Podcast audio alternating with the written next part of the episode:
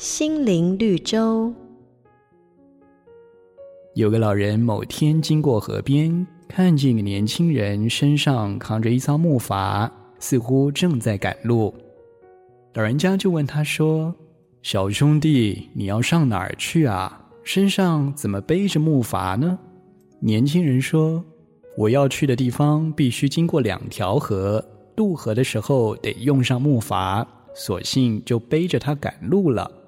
老人家摇摇头说：“年轻人，过河的时候木筏确实派得上用场，但过了河却继续背着它，不但会加重你身上的负担，还会拖延你的脚程。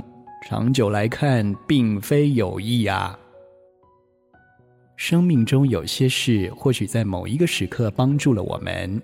比如傲人的成绩、获得的掌声跟拥有的财富，但倘若我们依靠这些来过日子，反而会让我们的生命更加沉重。声音上说：“忘记背后，努力面前。”人生就像是一场马拉松，要能够放下过去的成功与声名，前行的脚步才能够轻盈自在。瑞圆银楼与您共享丰富心灵的泉源之旅。